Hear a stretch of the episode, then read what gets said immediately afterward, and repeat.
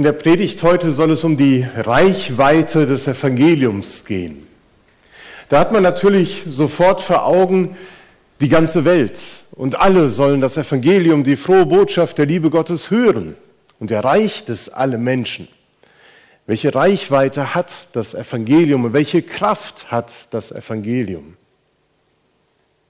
Wir haben letzte Woche auf dem Gemeindetag diese Frage auch gestellt, wie können Menschen erreicht werden? Wie kann Glaube gestärkt werden? Wie kann Gemeinschaft gestärkt werden? Das waren die anderen beiden Bereiche. Und wir wollen heute und nächste Woche uns einmal damit auseinandersetzen, welche Kraft das Evangelium hat und nächste Woche, welche Kraft eigentlich auch unser Glaube an das Evangelium und Jesus Christus. Wer mittlerweile vielleicht mit einem E-Auto oder mit einem E-Bike unterwegs ist, der weiß die Bedeutung von Reichweite zu schätzen, bevor der Akku leer ist.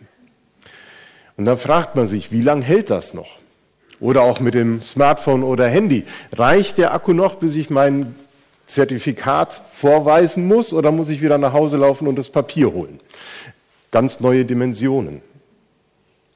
In Bezug auf unser Glauben. Wir haben gesagt, der Glaube ist der Sieg, der die Welt überwunden hat. Wie weit reicht er? Wie erreicht mich Gottes Wort neu und schenkt mir vielleicht auch neue Kraft? Und ich finde, der Predigtext für heute aus Römer 10, er endet mit einer wundervollen Aussage. Er endet mit den Worten, so kommt der Glaube aus der Predigt und das Predigen aber durch das Wort Christi. Dazu ein kräftiges Amen. Möge euer Glauben gestärkt werden durch die Predigt, indem wir uns in der Predigt mit einem Bibeltext zuwenden, in dem zwar keine direkten Worte von Jesus Christus selbst zitiert werden, aber doch vieles von Apostel Paulus weitergegeben wird, was mit Christus natürlich zu tun hat. So lese ich uns die Verse 9 bis 17 aus Römer 10. Wenn du also mit deinem Mund bekennst, dass Jesus Christus der Herr ist und mit deinem Herzen glaubst, dass Gott ihn von den Toten auferweckt hast, so wirst du errettet werden. Denn man wird für gerecht erklärt, wenn man mit dem Herzen glaubt. Man wird gerettet, wenn man den Glauben mit dem Mund bekennt. Darum heißt es in der Schrift, jeder, der ihm vertraut, wird von dem Verderben bewahrt werden. Ob jemand Jude oder nicht Jude ist, macht dabei keinen Unterschied. Alle haben denselben Herrn und er lässt alle an seinem Reichtum teilhaben, die ihn im Gebet anrufen. Denn jeder, der den Namen des Herrn anruft, wird gerettet werden. Nun aber ist es doch so, den Herrn anrufen kann man nur, wenn man an ihn glaubt. An ihn glauben kann man nur, wenn man von ihm gehört hat.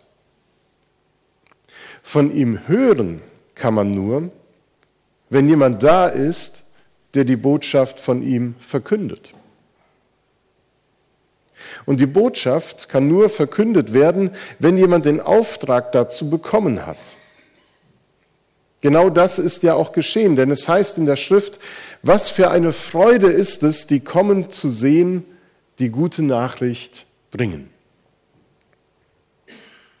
Aber nicht alle haben das Evangelium angenommen. Schon Jesaja sagt, Herr, wer hat unserer Botschaft geglaubt? Wie wir gesehen haben, setzt der Glaube das Hören der Botschaft von Christus voraus. Ein wundervoll gestalteter Text von Paulus.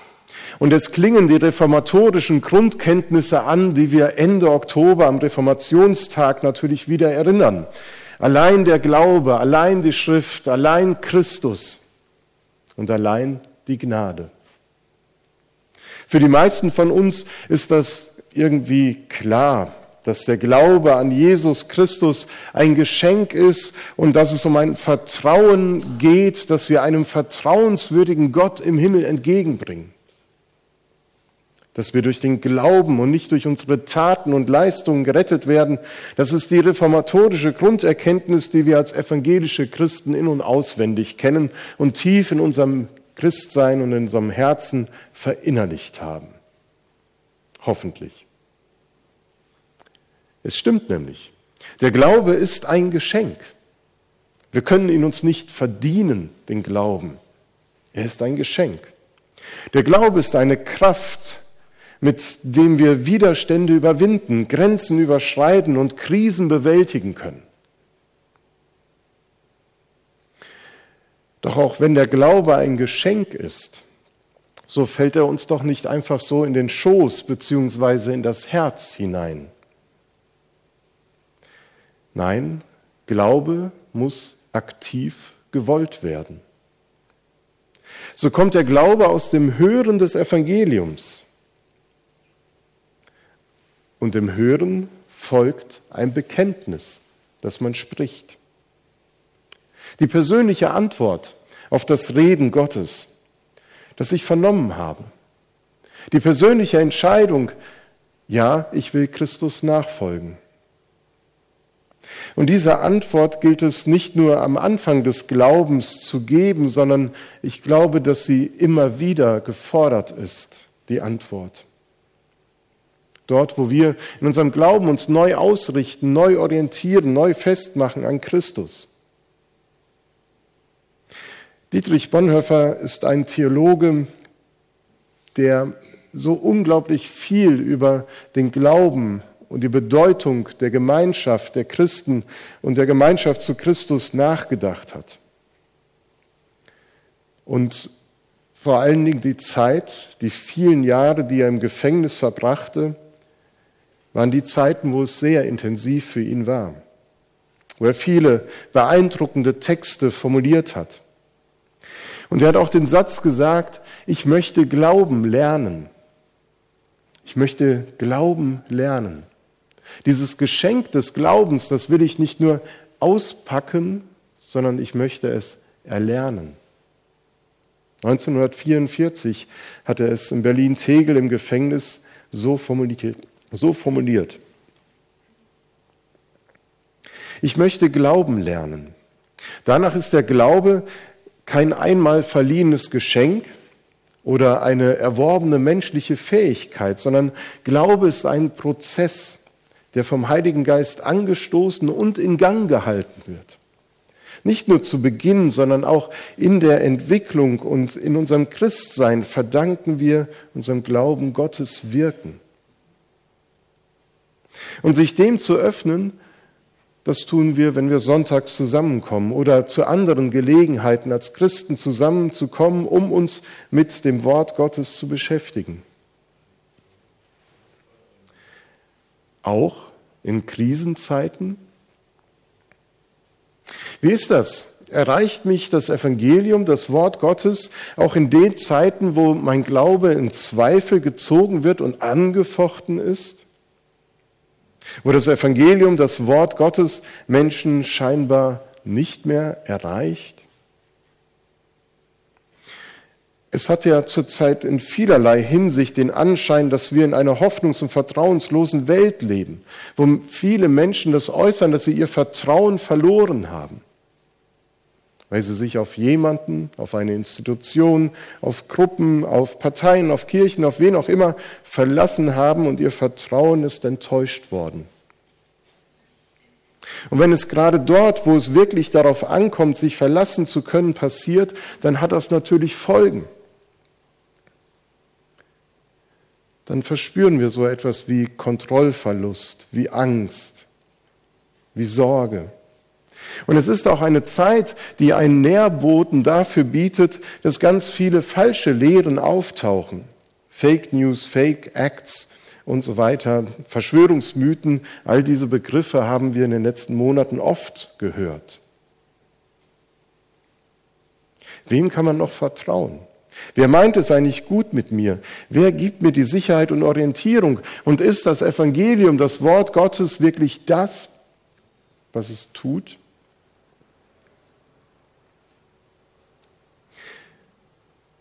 Wenn man den Römerbrief liest und auch die Kapitel, die vor und nach dem Kapitel 10 sind, dann könnte man mal auf, die, auf den Gedanken kommen, ob dieses Denkmuster der Fake News, der falschen Nachrichten und der falschen Fakten eigentlich damals zu Jesu Zeiten auch schon so um sich gegriffen hat. Denn Paulus spricht ja von der Ablehnung des Evangeliums durch das jüdische Volk. Viele dachten damals, dass das, was Jesus von Gott erzählte, Fake News wären, dass es eine falsche Lehre ist, dem man keinen Glauben schenken sollte. Es war damals völlig undenkbar, dass es einen Zugang zu Gottes Gerechtigkeit und seiner Gnade gibt, wenn man nicht zum Volk Gottes durch die Beschneidung gehört. Und im Bibelgespräch am Nachmittag, wo wir gerade durch die Apostelgeschichte äh, gehen, haben wir gerade in der vergangenen Woche noch mal eine Stelle gelesen, wo darüber gestritten worden ist, ob denn Heiden ohne Beschneidung Christen werden können. Undenkbar für viele. Und doch ist es geschehen, weil es eben kein Fake News war, dass Christus alle Menschen retten will, dass das Evangelium und die Botschaft der Liebe Gottes allen Menschen gilt, auf der ganzen Erde. Das ist die Wahrheit. Und Paulus greift auch hier im Römerbrief die Frage auf, ob denn Gottes alte Bundeszusagen, die er seinem Volk gegeben hat und die im Ersten Testament niedergeschrieben sind, ob die noch Gültigkeit besitzen. Jetzt, wo Jesus einen neuen Bund mit seinem Blut geschlossen hat. Ist Gottes Wort, sind seine Verheißungen an Israel hinfällig geworden? Ist Gott untreu geworden, indem er in Christus einen neuen Weg eröffnet? Wenn dem so wäre, wie können wir dann ihm jetzt in Bezug auf das Evangelium und die Botschaft der Liebe Gottes vertrauen? Darum hält Paulus hier im Römerbrief fest, Gottes Erbarmen bleibt für alle gültig, für Juden und Nichtjuden. Für Juden wie für Christen, sonst wäre Gott in der Tat unglaubwürdig.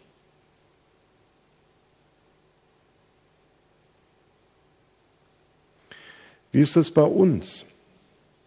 Wenn wir Erfahrungen machen, die unser bisheriges Gottesbild ins Wanken geraten lassen oder erschüttern.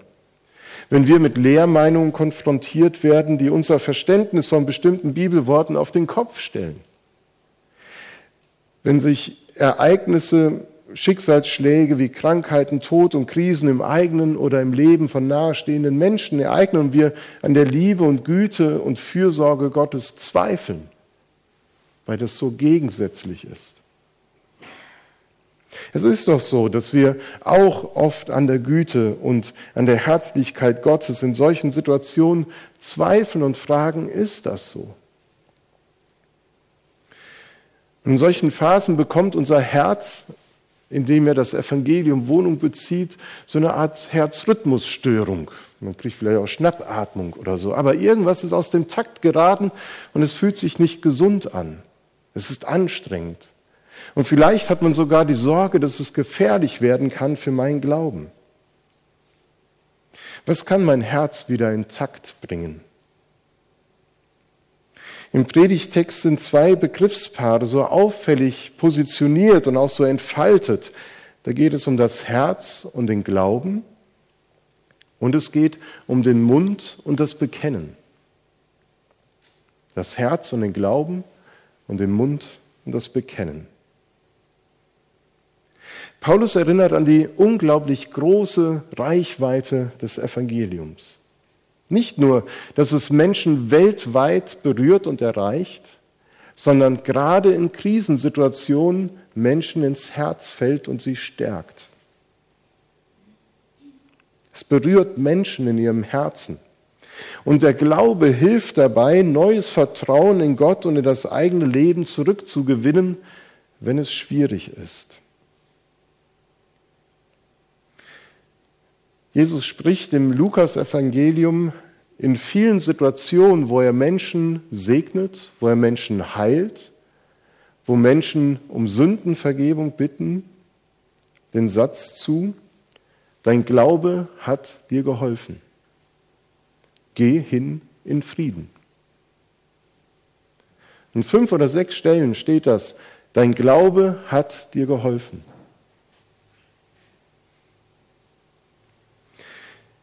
Wenn wir so etwas wie geistliche Herzrhythmusstörungen empfinden und wir uns wünschen, dass unser Herz wieder intakt schlagen soll, dann braucht es nichts weiteres als ein offenes Herz für das Wirken Gottes. Wenn Paulus das hier so beschreibt, dann hat er das alttestamentliche Menschenbild vor Augen. Dort ist das Herz der Ort, an dem Gott kreativ am Menschen wirkt. Da passiert etwas. Da kommt eine Kraft, eine Dynamik hinein in das Leben. Gottes eigenes, weites Herz bewegt ihn dazu, sich das Herz der Menschen als Wohnung auszusuchen, als den Ort, wo er Einzug halten Menschen möchte. Wir kennen ja dieses alte Kindergebet. Mein Herz ist rein, ich bin so fein, soll niemand drin wohnen. Amen. Ach nee, als Jesus allein, genau, den Satz muss er ja immer dazu sagen. Ne? Mein Herz ist rein.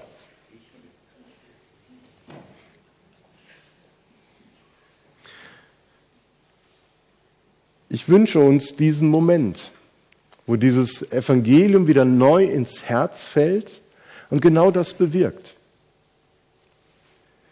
Einen neuen Takt, in dem man gut seinen Glauben leben kann, dem man gestärkt wird. Und dass man erlebt, dass das Evangelium eben nicht weit weg ist. Ich hatte es gestern in der Rundmail auch schon zitiert, diesen Satz. Es ist nicht weit weg, sondern in unserem Mund, äh, in unserem Herzen und auf unseren Lippen tragen wir das Evangelium, die Botschaft der Liebe Gottes. Und was hier auch deutlich wird, ist, dass der Glaube etwas besagt. Ja, er besagt etwas. Er spricht mir unglaublich viel zu. Aber der Glaube hat auch etwas zu sagen. Es soll nicht dabei bleiben, dass ich nur höre und in mich aufnehme, sondern aus meinem Herzen soll es über meinen Mund und meine Lippen weitergehen an andere. Beim Bekennen mit dem Mund geht es darum, Christus als den Herrn zu bekennen, dessen Weg ans Kreuz nicht in den Tod, sondern ins Leben führt, weil er auferstanden ist. Wir haben das in dem Glaubensbekenntnis, das wir eben gesungen haben, so bekannt. Und der Heilige Geist bewirkt, dass der Glaubende anfängt davon zu erzählen. So wie Paulus, äh, Petrus es sagte, als er vor Gericht stand, wir können doch nicht schweigen von dem, was wir mit Christus erlebt haben. Das geht nicht. Es soll zur Sprache kommen, was der Glaube für uns bedeutet. Und dabei soll nicht unter den Tisch fallen oder unter den Teppich gekehrt werden, dass der Glaube auch Zweifel kennt. Dass er kein unangefochtener Glaube ist und dass der Glaube nicht immer stark ist, sondern wir auch oft schwach sind. Mit dem Herzen glauben und mit dem Mund bekennen ist und bleibt elementar wichtig. Denn, wie Paulus es sagt, nun ist es aber doch so. Den Herrn anrufen kann man nur, wenn man an ihn glaubt. An ihn glauben kann man nur, wenn man von ihm gehört hat. Und von ihm hören kann man nur, wenn jemand da ist, der die Botschaft von ihm verkündet. Der Glaube kommt aus dem Hören. Dazu braucht es Menschen, die reden. Wo wenig gehört wird, wird wenig geglaubt. Mit dem Hören fängt es an. Was für eine Freude ist es, die kommen zu sehen, die eine gute Nachricht bringen.